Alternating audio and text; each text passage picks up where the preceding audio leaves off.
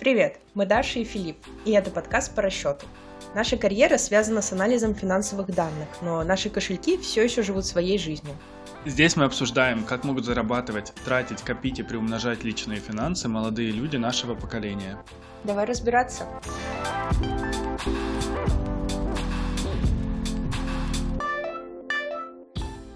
В этом выпуске мы поговорим о сбережениях, обсудим, как можно откладывать и сберегать деньги, самые популярные цели и реально работающие практики.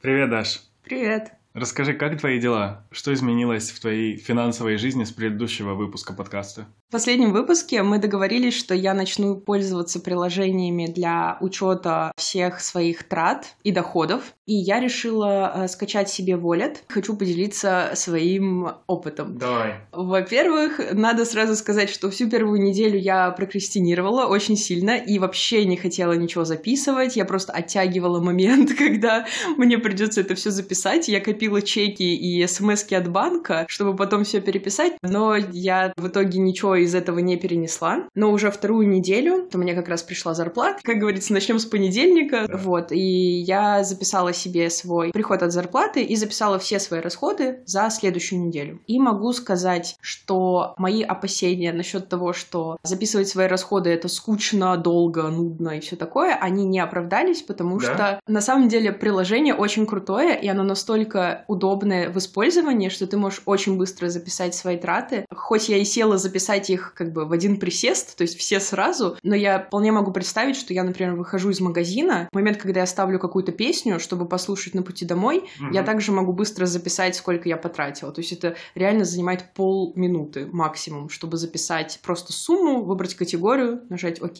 готово. Прикольно. еще давай я тебе сразу расскажу, какие плюсы другие в этом приложении есть, помимо того, что оно Не, удобно. Я с удовольствием послушаю, потому что я начинал пользоваться более там года три назад я пытался, угу. и для меня это не зашло. Да, ну, во-первых, после регистрации ты можешь сразу добавить туда все деньги, которые у тебя есть на разных счетах. То есть, например, ты можешь добавить свой текущий счет, свой баланс на карте, можешь добавить наличные и отдельно отложенные деньги. То есть ты прям разбиваешь это по разным кошелькам, можно так назвать. И когда ты учитываешь свои расходы, ты можешь выбрать, из какого именно кошелька ты хочешь вычесть эту сумму. В разной валюте тоже? Да, и можешь выбирать разные валюты. Мне понравилось еще, что можно добавить свои запланированные расходы. Если я ну, условно, получаю зарплату первого числа месяца, но я знаю, что аренду мне надо заплатить 15 я могу сразу же вбить как свой запланированный расход на 15 он автоматически может списать его 15 числа, либо же я могу вбить его, как будто оно произошло уже сейчас, и он сразу вычтет эту сумму, и я буду знать, какой у меня оставшийся баланс до конца месяца. То есть ориентироваться не по смс-кам от банка, который тебе приходит mm-hmm. с остатком, а вот по этому приложению, то есть он тебе сразу показывает, какой суммой ты можешь распоряжаться за вычетом обязательных платежей. Здорово. Я сразу хочу сказать, звучит так, будто мы обсуждаем функционал одного приложения, что это не реклама ни одного приложения, это просто мы решили выбрать одно приложение и попробовать, как оно работает. Можно выбрать и другое. Даш, можешь мне сказать, вот для таких людей, как я, которым нравится там копаться в Excel или там строить графики, базируясь на записях в Excel или таблицы сводные делать, ты не знаешь, можно ли выкачать из этого приложения какой-то Excel или CSV файл, чтобы потом открыть в Excel и там свои графики составить. Не те, которые встроены в приложение, а то, что ты хочешь. Хм, слушай, я такого не видела. Возможно, есть, но я, честно говоря, не уверена. Но там точно есть функция, что ты можешь, помимо как бы ручного ввода расходов, ты можешь связать со своим банковским счетом, он автоматически будет распределять по категориям. Либо третий вариант, ты можешь как раз-таки загружать туда CSV или Excel файл, и он а. сам тебе сделает свои собственные графики и все такое. А, то есть можно даже свои банковские стейтменты, выписки из счетов можно загружать. Если он в Excel, то да. Просто у меня выписки со счета в PDF, и ну, когда я тоже. конвертирую в Excel, там получается вообще некрасиво. Но я у нас не думаю, один что... банк, поэтому. Да. А еще я хотела сказать, что очень крутая функция, последняя, пожалуй, которую я бы выделила из плюсов, это функция корректировки баланса. То есть если ты в какой-то момент забыл внести какую-то свою трату, и ты не знаешь, не помнишь, на что это было, ну такое бывает, ты можешь нажать корректировка баланса, и он создает отдельный отдельную запись, которая не идет в какую-либо категорию расходов, она идет как категория неизвестная, и ты просто корректируешь свой баланс и дальше продолжаешь от того, что есть. А, rounding adjustment. Да, корректирующая проводка в бухгалтерских терминах. Но вот из минусов я бы сказала, что это не подойдет тем, кто хочет более детальный анализ, потому что очень сложно будет сидеть и вручную переписывать все, что ты купил в супермаркете. И еще из минусов я бы выделила, ну, лично для себя, что мне было очень лень все равно, хотя даже когда я уже поняла, что это достаточно просто, но все равно я не представляю, чтобы я на постоянной основе этим пользовалась, потому что мне сложно себя заставить прям долго этому следовать. Но в качестве, так сказать, шок-терапии можно просто сесть, вбить свои расходы за месяц и посмотреть на вот этот кружочек, который тебе красным выделяет продукты, и ты такой, господи, сколько же я ем. Классный способ замотивировать себя, лучше продумывать, на что ты тратишь. Да.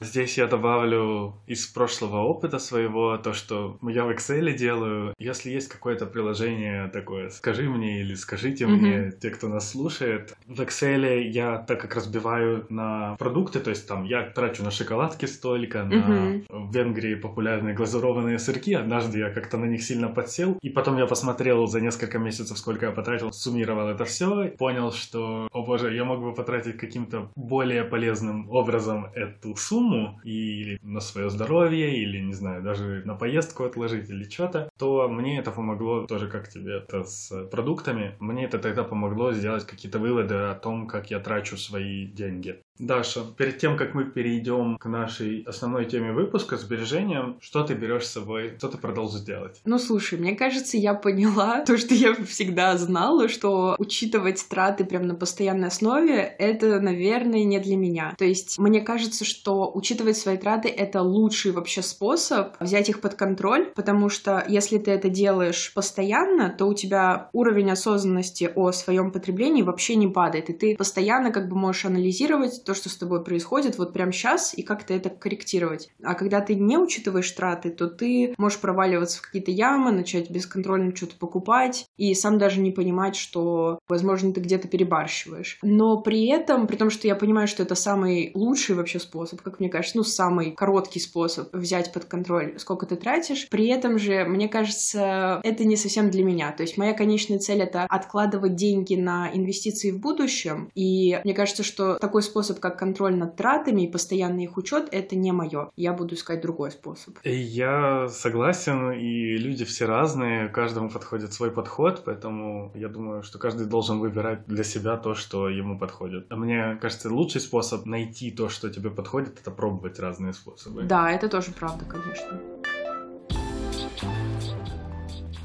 Я предлагаю перейти к следующему пункту нашей повестки дня сегодня. Mm-hmm. Это методы, в принципе, распределения дохода. Существуют разные способы распределения твоего дохода по тратам и по сбережениям. Я пробовал для себя несколько из них. Я также читал много статей, смотрел много видео mm-hmm. за последние несколько лет о том, как распределять свой доход. И давай поделимся самыми популярными из них. Да, давай. Я тоже про некоторые способы слышала, читала, поэтому давай расскажем расскажем про самые такие популярные. Да, один из самых распространенных способов — это 10 на 10 на 10 или 70 на 10 на 10 на 10. Это когда 70% твоего месячного дохода должно уходить на твой ежедневный образ жизни, то есть на какие-то твои ежедневные траты, будь то а, продукты, будь то аренда жилья, транспорт. В 2020-2021 году на транспорт мы меньше тратим, но может на одежду, продукты гигиены и вообще на твои ежедневные какие-то затраты. Из оставшихся 30% 10% откладывается на долгосрочные сбережения, на пенсию или на твой пенсионный счет. Следующие 10% идут на менее долгосрочные сбережения, но тем не менее какие-то большие сбережения. Например, покупка квартиры или, возможно, машины или еще какие-то сбережения, которые актуальны для тебя. И последние 10% ты откладываешь на ежедневные развлечения,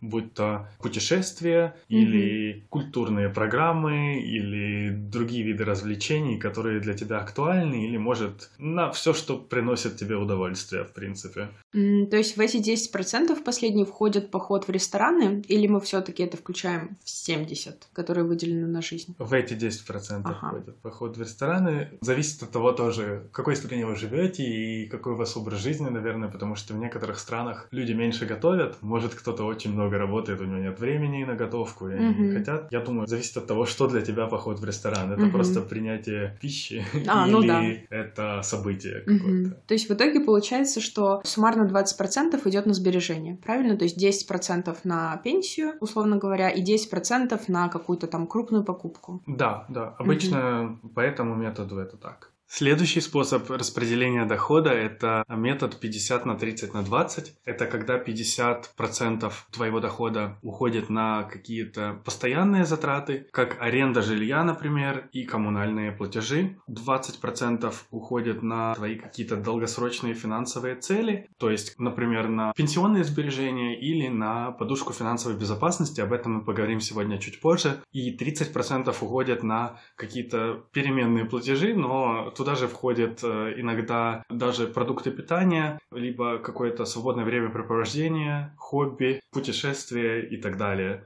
То есть эти 30% ты на самом деле тратишь как ты хочешь, но вот в рамках этих 30%. Ты говорил, что ты пробовал этот метод. Да, я пробовал, он мне намного больше подошел, чем 70 на 10 на 10 на 10, но я немножко адаптировал его под себя. То есть я распределял по конвертам, я модифицировал эти конверты в зависимости от того, что было актуально в моей жизни на тот момент, это было mm-hmm. года три назад, и я пробовал даже, я скажу, есть такой, наверное, это можно выделить как третий метод, это бабушкин метод. Ты просто подписываешь конверты, например, это пойдет на а, продукты питания, это пойдет на рестораны, бары, кафе, угу. это пойдет на одежду, это пойдет на здоровье и спорт и так далее. На самом деле, я тоже не робот, я немножко устал от этого, и мне такое не подошло. И после пары месяцев такого распределения по конвертам, я забросил это, потом я пытался к этому вернуться, но потом что-то опять пошло не так, и все-таки такой конвертный метод для меня не срабатывал, потому что мне казалась моя жизнь очень предсказуемой. Чуть позже в эпизоде я расскажу, как все-таки я решил организовать свои сбережения.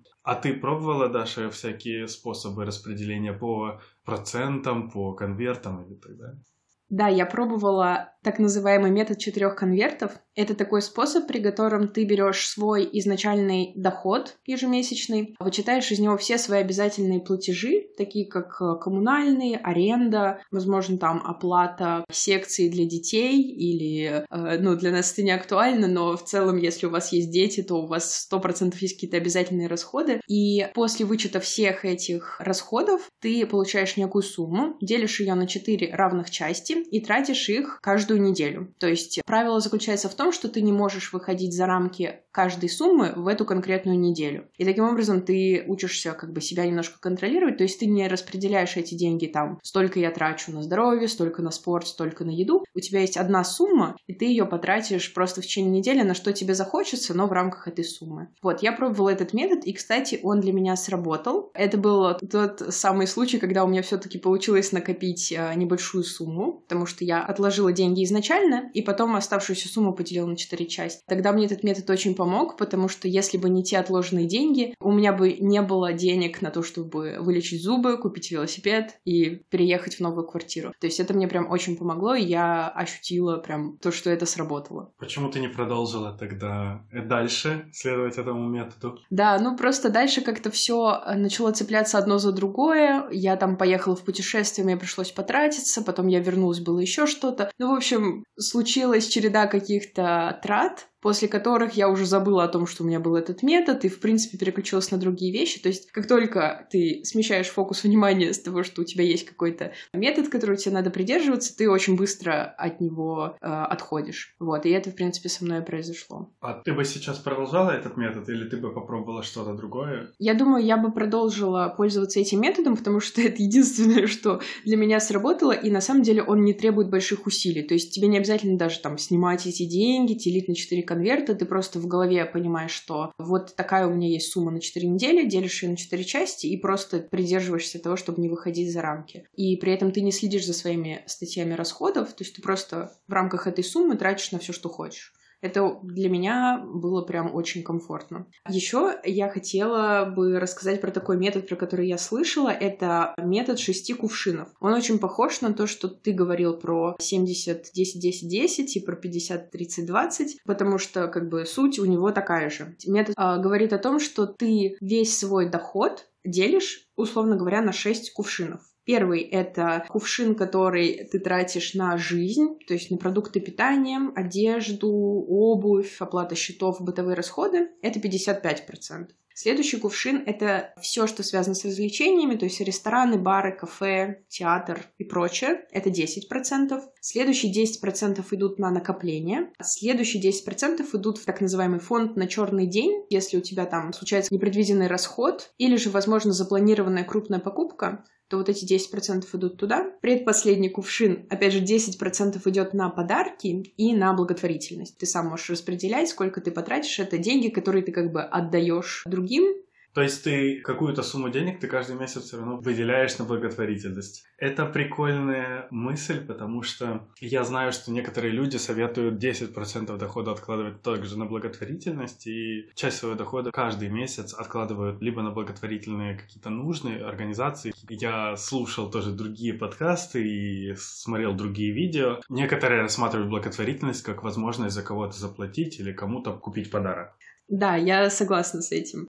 Последний кувшин в этом методе связан с образованием и саморазвитием, то есть последние 5% ты выделяешь себе на какие-то образовательные курсы. А это, по сути, тоже инвестиция, да. только не такая очевидная, как кажется, но впоследствии может принести неожиданные результаты положительные. Круто, я не пробовал такой подход. Еще один метод, который я вспомнил, и я знаю, в советское время родители некоторых моих ровесников практиковали, это тоже метод конвертов, Мгм. только они распределяли деньги по трем конвертам. Зеленый, желтый и красный. Зеленый конверт это тот конверт, в который ты кладешь э, деньги на свои ежемесячное потребление. То есть ты знаешь, что ты платишь либо за жилье, либо за коммунальные услуги. Туда же идут продукты питания и любые твои ежемесячные траты. Ты его спокойно тратишь. Ты знаешь, что эта сумма тебе на месяц. Если у тебя заканчиваются деньги в этом конверте, то ты можешь как бы засунуть свою руку в желтый конверт и Мгм. достать оттуда какую-то сумму, но то, что он желтый, уже сигнализирует о том, что тебе стоит задуматься о том, что ты немножко переходишь э, черту своего среднемесячного потребления и что, возможно, нужно уже поскромнее тратиться. И последний конверт, красный конверт, это скорее как финансовая подушка безопасности или как неприкосновенный запас, к которому ты ни в коем случае не прикасаешься. Там есть какое-то распределение на проценты, например, что красный конверт я кладу 20%, в желтый 30% и в зеленый 50%. Честно, я такого не слышал. Это скорее советский метод, поэтому я думаю, это зависит от того, сколько твоя семья тратит, или ты конкретно а, тратишь, поэтому я такого не слышал. Это другой немножко метод от 50, 30, 20. Мгм. А, Ну да, он в целом больше построен на визуализации, то, что ты понимаешь, что когда ты видишь желтый цвет, соответственно, тебе не нужно переходить дорогу, так скажем. Да, да, именно так. Понятно. Слушай, еще есть такие способы, которые не привязаны к какой конкретной системе и не требуют таких уж прям сильных усилий воли, прям сесть, собраться, посчитать, отложить, но они все-таки, как мне кажется, достаточно действенные. Давай тоже про них я немножечко расскажу. Например, есть такой метод, как откладывать 1 евро каждый день, но при этом увеличивать это значение в арифметической прогрессии. То есть в первый день ты откладываешь 1 евро, во второй день ты откладываешь 2 евро, в третий день 3 евро, в четвертый 4, Это звучит как сбережение играючи. То есть такая геймификация Ну да. сбережений. Тогда они выглядят не так ужасающе. Да, то есть вместо того, чтобы садиться и высчитывать какие-то проценты от своего дохода, ты можешь просто такой, окей, сегодня я отложил 1 евро, завтра 2, послезавтра 3, попробовать придерживаться хотя бы месяц и посмотреть, сколько в конце у тебя будет, и на самом деле результат приятно удивит, мне, кажется, каждого. это классный способ начать. Да, да, да. И вообще почувствовать, для чего ты это делаешь. Потому что больше всего мотивации появляется, когда ты видишь какой-то результат. Поэтому это может стать отличным толчком. Это да. Другой способ, который тоже можно попробовать практиковать, это ежедневное округление остатка на счете. Например, вы ложитесь спать, открываете мобильное приложение банковское и решаете, что там сумму до, например, десятков вы можете округлить и перебросить на свой сберегательный счет. Тоже можно, мне кажется, накопить какую-то сумму, которая станет э, толчком к тому, чтобы начать откладывать больше. Да. Даша, все эти методы классные. Я думаю, что каждый выбирает для себя то, что для него работает. Если один метод не сработал, а, не стоит останавливаться, Да. и нужно попробовать другой метод. Меня очень интересно, на интересную мысль натолкнул метод четырех конвертов, который ты говорила. Мгм. То, что ты разбиваешь оставшуюся сумму на 4 недели и потом живешь в рамках этой суммы. Один из важных выводов а, в том, как ты тратишь деньги, и важно это проговорить, это то, что нужно жить в рамках своих средств, то есть потреблять меньше, чем ты зарабатываешь, для того, чтобы не уходить в долг. Да, мне кажется, вообще, ну, по крайней мере, из моего опыта, долги — это всегда что-то, что не ограничивается одним месяцем, потому что если я занимаю в этом месяце и потрачу, в следующем мне нужно отдать эти деньги. Я, опять же, нахожусь, как бы, должна себя либо ограничить в этом месяце, либо снова занять, то есть это такая никогда не прекращающаяся история, поэтому лучше изначально не заходить в минус и жить по средствам. Но долг, я думаю, это очень обширная тема, о которой мы поговорим в каком-нибудь другом да, выпуске. давай не сейчас. А я предлагаю нам перейти к сбережениям, к основной теме этого выпуска, и вообще обсудить, на что можно копить, а какие сбережения рекомендуют эксперты в первую очередь иметь, и также какие еще есть способы конкретно сбережения, а не только трат. Я предлагаю отталкиваться от того, на что вообще мы с тобой могли бы копить. То есть какие вот у нас с тобой цели для сбережений у молодых людей в 25-30 лет? Как ты думаешь? Я думаю, что можно копить на какую-то свою мечту, можно копить на машину, можно копить на квартиру, на дом, можно копить на свадьбу, можно копить на случай неопределенности какой-то также. Ну да, мне кажется, в целом каждый будет отталкиваться от того, как он представляет себе свое будущее. То есть вот, например, мне 25 лет, я понимаю, что в будущем, возможно, я хочу жить в этой стране, возможно, я хочу переехать. Если я хочу переехать, то мне нужно а, копить на переезд. Если я нахожусь в отношениях, понимаю, что они идут к точке свадьбы, точке невозврата, то мне нужно накопить на свадьбу. Например, у меня есть какая-то мечта, какое-то путешествие дорогостоящее или обучение делу моей мечты. На это тоже нужны деньги. То есть это такое, знаешь, как бы для каждого свое. Да, согласен. Ты сказала насчет отношений. В любом случае тебе нужно копить. Если эти отношения идут к точке свадьбы, то тогда тебе нужно копить на свадьбу. Если да. они идут к завершению, тебе тоже нужно копить какую-то сумму. На, да? на депрессию после расставания. Либо на депрессию после расставания, либо на какие-то непредвиденные обстоятельства. Я подумал о том, что специфика нашей конкретно с тобой жизни еще в том, и многих наших слушателей тоже, да. в том, что они экспаты, и в нашей жизни больше неопределенности. То есть, если ты часто, если ты остаешься в своей стране жить, у тебя больше определенности в том, какие цели в твоей жизни стоят. Не хочу обобщать, но у многих людей там, они знают, они купят квартиру в своем городе, они могут копить на это. Мы можем копить на квартиру, но мы не знаем, в каком городе мы хотим mm-hmm. квартиру купить. И есть много таких э, неопределенностей. И тоже нам часто нужно копить на переезд, как ты сказала. Это очень дорого. Из одной страны переехать в другую, да. из одного города в другой. Тебе нужно заплатить депозит за новое жилье, например. Тебе да. нужно перевести кучу вещей, отправить кучу посылок или каким бы образом ты не переезжала. Может, тебе нужно вернуться в твой предыдущий город, забрать какие-то вещи. Это все очень дорого. Да, билеты, платить за багаж, за перевозку. В общем, это действительно очень большие деньги. А может, это грузовик? Да. да. Особенно, если ты приезжаешь в страну, где выше уровень жизни, чем в твоей. То да. есть тяжело накопить э, на переезд в Швецию из Венгрии.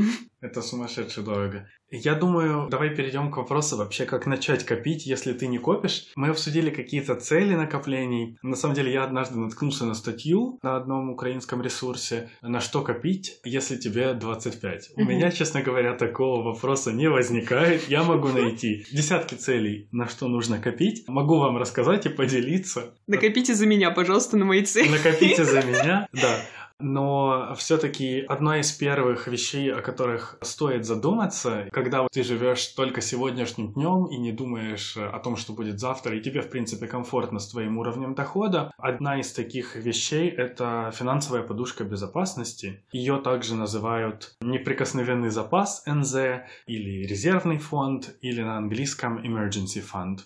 Вообще, тут э, мне хочется сказать, что кем бы вы ни были, какой бы у вас ни был образ жизни, мечты и цели для накопления, подушка безопасности — это то, с чего стоит начать. То есть даже если вы думаете, что у вас есть более срочные цели для накопления и что ваши приоритеты сейчас немного другие, на мой взгляд, подушка безопасности должна все равно стоять на первом месте. То есть сначала нужно накопить на нее, а потом уже начинать накопление на какие-то другие цели. Я здесь хочу добавить, что я смотрю много видео на английском. Часто они применимы к нашим условиям, но иногда не применимы к, mm-hmm. к людям из постсоветского пространства. Но вот один из таких блогеров, гуру личных финансов, Эйжа Дэнг, она из Америки, я прикреплю ссылку позже в описании. Mm-hmm она рекомендует сначала расплатиться по своим долгам, то есть в Америке это актуально очень для молодежи, платят э, долг за свой колледж угу. и за обучение. И там какие-то вообще бешеные деньги. Сумасшедшие, да. И то есть ты можешь 15-20 лет после окончания университета потом выплачивать свой долг, потому что образование очень дорогое, поэтому я думаю, в этом плане мы счастливые люди. Если у вас нет долгов уже, то первая цель, наверное, должна быть финансовая подушка безопасности. Угу. Иначе, я думаю, стоит приоритизировать выплату своих долгов. Да, я согласна, что если есть долги, то, конечно, сначала нужно убрать все статьи, по которым вы ушли в минус, затем нужно выстроить фундамент в виде подушки безопасности, а затем уже продолжать копить на какие-то свои цели. Давай вообще скажем, что такое подушка безопасности и для чего она нужна. Это та сумма, которая нужна каждому человеку на случай, если у него происходят какие-то непредвиденные обстоятельства. Например, ты пришел домой и у тебя затопили соседи. Ты никак не мог этого предвидеть, ничто этого не предвещало. Предположим, что следующая зарплата у тебя только через две недели. Что ты будешь делать? На этот случай у тебя есть подушка безопасности, куда ты можешь залезть. Это ликвидность, к которой ты легко имеешь доступ, очень быстро, то есть ты можешь вытащить ее со своего счета, либо она у тебя лежит наличкой в валюте страны, в которой ты живешь, и ты можешь быстро покрыть свои расходы. Я добавлю, эти случаи, это не только если тебя затопили соседи, ну, да, да, да. это может быть абсолютно какие-то сумасшедшие случаи, например, случай войны, случай потери, внезапной потери дохода. В прошлом году то, что случилось, было не очень ожидаемым событием. Вообще неожидаемым. А, да, и многие люди лишились дохода. Вот на такой случай нужна финансовая подушка безопасности. Я читал одну из причин прикольную, не прикольную, это на случай профессионального выгорания. Mm-hmm. А, то есть, например, у меня был коллега, который выгорел на своей работе, и он просто год не работал, и просто, не знаю, ходил в бассейн, путешествовал куда-то, mm-hmm. а, в Боснии работал садовником. Но такое может случиться с каждым, и я думаю, мы на себе это иногда могли какие-то красные флажки замечать, поэтому такое тоже может произойти, и почему бы не иметь на этот э, случай тоже финансовую подушку безопасности. И давай еще расскажем, как вообще высчитывается эта сумма, которую нужно отложить. Насколько я слышала, она может либо равняться 3-6 твоим заработным платам, либо она может высчитываться, исходя из твоих расходов. То есть, если ты получаешь намного больше, чем ты, в принципе, тратишь за месяц, ты можешь высчитать свою подушку безопасности не от своих суммарных доходов, а только от той части, которую ты тратишь каждый месяц. Да, согласен. Я так э, на самом деле и делаю, когда я формировал свою подушку безопасности, я исходил э, скорее из того, сколько я трачу. Так как со своей зарплаты я могу откладывать какие-то деньги на сбережения, то я, когда высчитываю среднемесячное потребление свое, mm-hmm. то я беру не свою заработную плату, а я беру как раз то, насколько я могу жить и существовать в этом месяце без дополнительных отложений на сбережения. Тут еще надо сказать, что когда вы решаете, на какой срок вам вообще нужна эта подушка, то есть э, мы упомянули 3-6 месяцев, как вот для себя определить, нужна мне подушка на 3 месяца или на 6? Если вы молодой человек и у вас пока что нету семьи, у вас есть работа в сфере, где вы востребованы, то в целом подушка безопасности вам нужна скажем, на три месяца, потому что это то время, за которое вы можете в случае чего найти работу, покрыть свои собственные расходы, и так далее. Но если у вас есть, например, семья или дети, или кто-то, о ком вы должны заботиться материально, то отложить подушку лучше на 6 месяцев, чтобы в случае чего покрыть и свои расходы, и расходы дополнительные за этих людей. Да. Я согласен. Я видел на сайте Bank of America есть пример расчета подушки безопасности. Я тоже оставлю это в ссылке. В зависимости от вашего образа жизни и количества там людей в семье. И если, допустим, два, двое взрослых в паре зарабатывают, зарабатывают, угу. то тогда это действительно 6 месяцев. Если же, это, если же это семья с детьми и только один человек зарабатывает, обеспечивая всю семью, то желательно иметь финансовую подушку безопасности даже размером 9 месяцев. Ого, это достаточно много. Даша, у тебя есть э, финансовая подушка безопасности? Готова ли ты поделиться со слушателями такими интимными подробностями? Ну ты прям по больному. На данный момент Прости. у меня у меня нету подушки на э, даже на три месяца, но я в процессе. На самом деле я уже начала с прошлого месяца, я начала откладывать, и да, я в пути. Кстати, как ты думаешь, где лучше держать свою подушку безопасности? Потому что мы понимаем, что это должна быть э, ликвидность, которую ты быстро можешь вытащить, но вот э, я еще в раздумьях, как это лучше держать ее прям вот наличными или, может быть, на счете. Из своего опыта могу сказать, что я в прошлом году приоритизировал свои сбережения, и я захотел накопить финансовую подушку безопасности на всякий случай. То есть было очень неопределенное время, и я храню свою финансовую подушку безопасности в евро, Мгм. хотя мы живем в стране, где валюта форинт, а не евро. У меня где-то 3-4 месяца моего потребления финансовой подушки безопасности, и я храню ее не наличкой, а на карте.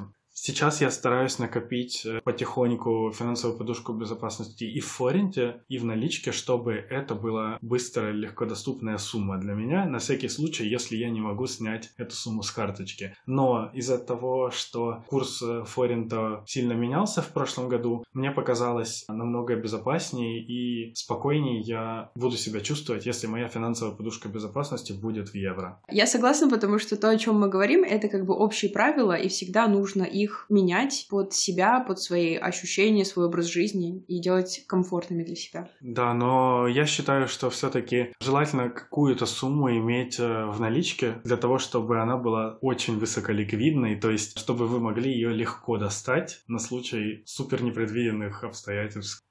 Следующий момент, который хотелось бы обсудить, это еще один вид сбережений – sinking funds. То, что для меня действительно работает, и то, что я пробую уже не первый год э, на своем опыте. На английском это звучит как sinking funds, на русском перевод это фонд погашения или амортизационный фонд. Мгм. Это не очень красиво и понятно звучит, Да. а, но я объясню, что это такое. Sinking fund, я продолжу для удобства говорить это на английском, это часть твоего дохода, которую ты откладываешь на определенном промежутке времени с целью будущих капитальных затрат или выплаты долга. Это какая-то небольшая сумма, которую я откладываю каждый месяц, зная, что в будущем предстоит какой-то платеж или какая-то покупка, и я ее хочу закрыть безболезненно для себя. Например, у меня есть телефон, а, но, как мы знаем, техника быстро устаревает, и этому телефону уже три года, и я знаю, что скоро мне нужно купить новый телефон. Это значит, что потихоньку каждый месяц я буду откладывать какую-то сумму для того, чтобы купить новый телефон и заменить мой старый. Мгм. То же самое может быть с ноутбуком. Ты знаешь, что твой ноутбук уже медленный, или что он старый, или, не дай бог, он разобьется, упадет, или что-то с ним произойдет. В любом случае, ты знаешь, что наступит день, когда он устареет, и тебе нужно будет покупать новый. Если ты это знаешь, ты можешь это как-то предупредить и откладывать потихоньку какую-то сумму денег на то, чтобы купить это в будущем. Или, Даша, в твоем случае, ты знаешь, что каждый год ты поедешь в Португалию, Мгм. то есть почему бы не начать уже сразу после Португалии этого года откладывать на Португалию следующего года и потихоньку каждый месяц откладывать небольшую сумму для того, чтобы в будущем для тебя не стало шоком. Да. Это большая трата. Для меня эти sinking funds, про которые ты мне рассказала и сейчас еще раз объяснил для всех, это прям открытие, и мне кажется, это очень крутой инструмент, на самом деле, которым мы не пользуемся, потому что, как привыкла делать я, и я думаю, большинство людей, которых я знаю, ты живешь, ты понимаешь, окей, я хочу новый телефон, ты начинаешь как можно больше откладывать на этот новый телефон, покупаешь телефон и забываешь про это. Дальше у тебя ломается стиральная машина, ты копишь на стиральную машину, покупаешь новую. То есть как-то ты живешь, не предупреждая то, что с тобой произойдет. Но sinking funds — это история об обратном. Да, и на самом деле я применяю сейчас такой подход, и несмотря на то, что там подход тех конвертов для меня не сработал, для меня работает подход sinking funds, то есть я знаю, что у меня будет поездка куда-то, я на нее откладываю, у меня есть мечта сделать что-то или купить что-то большое, я на это тоже откладываю. Как я это визуализирую для себя, то есть тоже сберегая играючи, я просто в тетрадке или где-то там в своей любимой Excel могу выделить несколько квадратиков. Например, один квадратик это 50 евро. Я каждый месяц откладываю 50 евро и закрашиваю, и потом это тебя тоже мотивирует. Я хочу скорее закрасить, Закрасить все. всю линию, все квадратики. У тебя есть чувство достижения Мгм. какого-то. Да, это крутой способ визуализации. И вообще, кстати, это то, что как раз работает. Потому что когда ты просто делаешь и не видишь это нигде, тяжело не терять мотивацию. Но когда ты закрашиваешь эти квадратики, ты такой, о, ура, почти все готово. Есть еще альтернативные виды сбережений для тех, кому сложно начать откладывать. Это импульсивные или спонтанные сбережения. К сожалению, эта тема не очень развита здесь, в Венгрии, просто из-за каких-то технологических препятствий. Давайте рассмотрим это на примере. Ты любишь покупать сникерсы. Каждый день идешь и покупаешь этот сникерс. Так как эти сникерсы это спонтанные покупки, иногда бывают, то точно так же можно совершать импульсивные или спонтанные сбережения. Mm-hmm. То есть есть какие-то приложения, в которых ты увидел, ага, этот сникер стоит полтора евро, тогда давайте я в приложении нажму кнопочку, введу полтора евро, и эти полтора евро уйдут на какой-то счет, uh-huh. а, сберегательный. И тогда каждый раз, когда мне хочется сникерс или чего-то, я могу перекидывать это на какой-то сберегательный счет. И есть масса таких приложений. К сожалению, в Венгрии они недоступны, mm-hmm. поэтому у нас не было способа это протестировать, но в приложениях даже в некоторых банках есть такая опция. Для тех, кто живет в США, есть масса таких доступных приложений. Некоторые из них это Empower App или Chime. Я напишу это в описании эпизода. В UK это Chip. Также в некоторых приложениях есть такая функция, в которых милые котята выскакивают и тебя, тебе говорят, что пора уже отложить какую-то сумму денег. Это очень мило. Я думаю, что котята многие люди заплатят. Это прикольный способ, я про такое никогда не слышала. Я надеюсь, что в Венгрии однажды появится такая возможность или нам она станет доступной. Да. А, пока что я пытался скачать приложение и написано, что в нашей стране оно недоступно, поэтому если вы знаете, что что-то в Венгрии доступно, напишите нам, пожалуйста. Окей, мы разобрались с разными видами сбережений. А мы поняли, на что можно откладывать. Предлагаю обсудить какие-то практические советы в сбережениях. Первое, что я хотел бы упомянуть, если вы такой человек, как я, и у вас очень много хотелок и очень много желаний купить большие покупки или осуществить большие мечты, и вы будете по 20-30 э, евро в месяц откладывать, то вас очень может демотивировать такой подход, потому что спустя год у вас будет, ну, 240 евро, а этого mm-hmm. вам не хватает на какую-то большую покупку, и вы на каждый из там 10 своих хотелок будете откладывать по чуть-чуть, это очень демотивирует. Поэтому иногда важно выстраивать приоритеты в сбережениях. Угу. Я знаю, что некоторые люди сначала закрывают одну э, большую вещь, например, они хотят купить iPhone. Они тогда все свои э, деньги, которые они выделяют на сбережения, откладывают на покупку iPhone, и потом они купят iPhone, и у них следующая цель. Угу. Там поездка в Норвегию и так далее. Мне такое не подходит, потому что я все-таки как минимум на 2-3 цели хочу откладывать каждый mm-hmm. месяц, но я все-таки выстраиваю какие-то приоритеты. Например, в Sinking Funds я пользуюсь правилом ближайшего дедлайна, mm-hmm. то есть я себе ставлю дедлайн, что, например, на машину я хочу скопить до июля, на квартиру я хочу скопить до июля следующего года, и вот до июля этого года большую часть суммы, которую я хочу выделить на сбережения, я отложу на машину, но какую-то сумму я все-таки буду откладывать на свою финансовую подушку безопасности в форинтах и и какую-то еще сумму на что-то еще. То есть у тебя есть несколько целей, но ты по-разному распределяешь то, сколько ты тратишь на каждую из них. Да.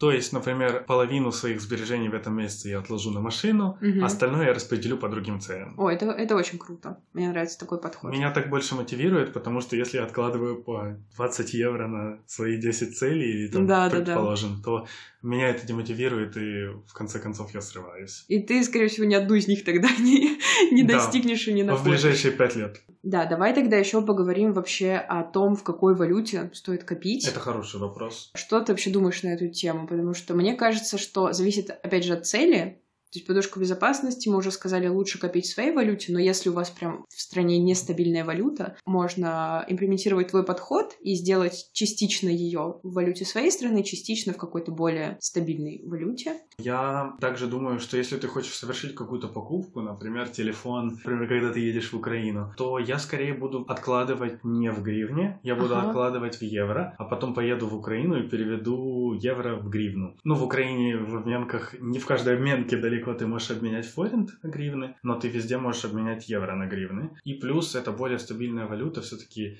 курс гривны иногда очень сильно меняется, поэтому если ты несколько месяцев откладываешь эти деньги, то лучше отложить их в евро. А еще важный вопрос это где копить деньги на эти сбережения, наличкой, в приложениях, какие счета и так далее. Что ты думаешь по этому поводу? Мне кажется, что в нашем с тобой случае, так как мы живем в Венгрии, выбор небольшой, потому что банковская система, в принципе, как мне кажется, не настолько развитая, как там в России в Украине. Технически не Да. очень развито. Проблема еще в том, что если мы хотим открыть сберегательный счет или депозитный счет, то процентная ставка там будет очень низкая. Сегодня мы посмотрели, что если мы хотим открыть депозитный счет на 4 месяца, то ставка будет меньше 1%. То есть смысла вкладывать деньги вообще никакого нет. Такое ощущение, что инфляция съест больше, чем процент, который ты получишь по этому вкладу. Поэтому для нас э, хранить деньги в банке э, это то же самое, что хранить деньги просто под подушкой, потому что что так, что так, ты не получаешь какого-то процентного дохода. Но есть разные виды также сберегательных счетов. Есть какие-то депозитные счета, есть э, сберегательные счета беспроцентные также. Мгм. Это зависит от страны, зависит от банка. Я думаю, вы можете проресерчить в своей стране. Я могу сказать, что у меня был опыт хороший со сберегательным счетом. Это когда я был в Соединенных Штатах, я был на программе Work and Travel. У меня был сберегательный счет в одном из банков. И так как я работал на двух работах, со второй работы я смог отложить сумму на сберегательный счет, который я потом привез в Украину. И это был очень хороший опыт сбережений. Те деньги, которые я отложил и не трогал. Мне кажется, что когда задумаешься о том, чтобы открывать сберегательный счет, вообще как бы в теории звучит очень удобно. Подводные камни могут быть в случае, если у банка очень высокие комиссии, просто оплаты за ведение этого счета, как, например, у нас в Венгрии. Да, это невыгодно. Конечно, зависит от страны, в которой вы живете, и да, нужно интересоваться реально в банке, где у вас, возможно, уже есть счет, или поспрашивать у друзей, какие условия предлагаются им, их банком. Да, ну или, или если у вас есть счета в своих э, странах, то вы можете переводить на счета, возможно, в свою страну Мгм. какую-то сумму денег. Зависит от того, какими сервисами, какими банками вы пользуетесь. Я хочу упомянуть одну штуку, которая мне очень нравится. Есть такой сервис, как... Я не рекламирую, но есть такой сервис, как TransferWise. Сейчас они начинают называться Wise с этого месяца. И у них с октября, кажется, прошлого года появилась функция JARS, то есть банок для сбережений. И ты, помимо того, что ты имеешь кошельки в разных валютах, ты можешь создать банку в определенной валюте на какую-то определенную цель. То есть, например, поездка в Португалию, и эту банку называю поездка в Португалию, ставлю какой-то смайлик на нее, и туда откладываю деньги. И когда я плачу этой карточкой, например, то деньги не снимаются с этой банки, Мгм. они снимаются с моего кошелька в там, валюте, которой я плачу. Либо же ты можешь назвать на любую цель, на машину, и откладывать это в банку. И на самом деле я знаю, что такая же функция есть в Украине в одном из банков Монобанк, тоже такие же банки для сбережений. Правьте меня, если я не прав, потому что Монобанк появился уже после того, как я уехал из Украины. Мне нравится такая функция на самом деле. Это очень удобно для хранения своих сбережений не в наличке. Да, и вообще плюс TransferWise в том, что эти банки или конверты, про которые ты говорил, их можно открывать действительно в разной валюте. И в момент, когда ты переводишь, TransferWise переводит эту сумму по курсу лучшему, чем может предложить тебе твой банк.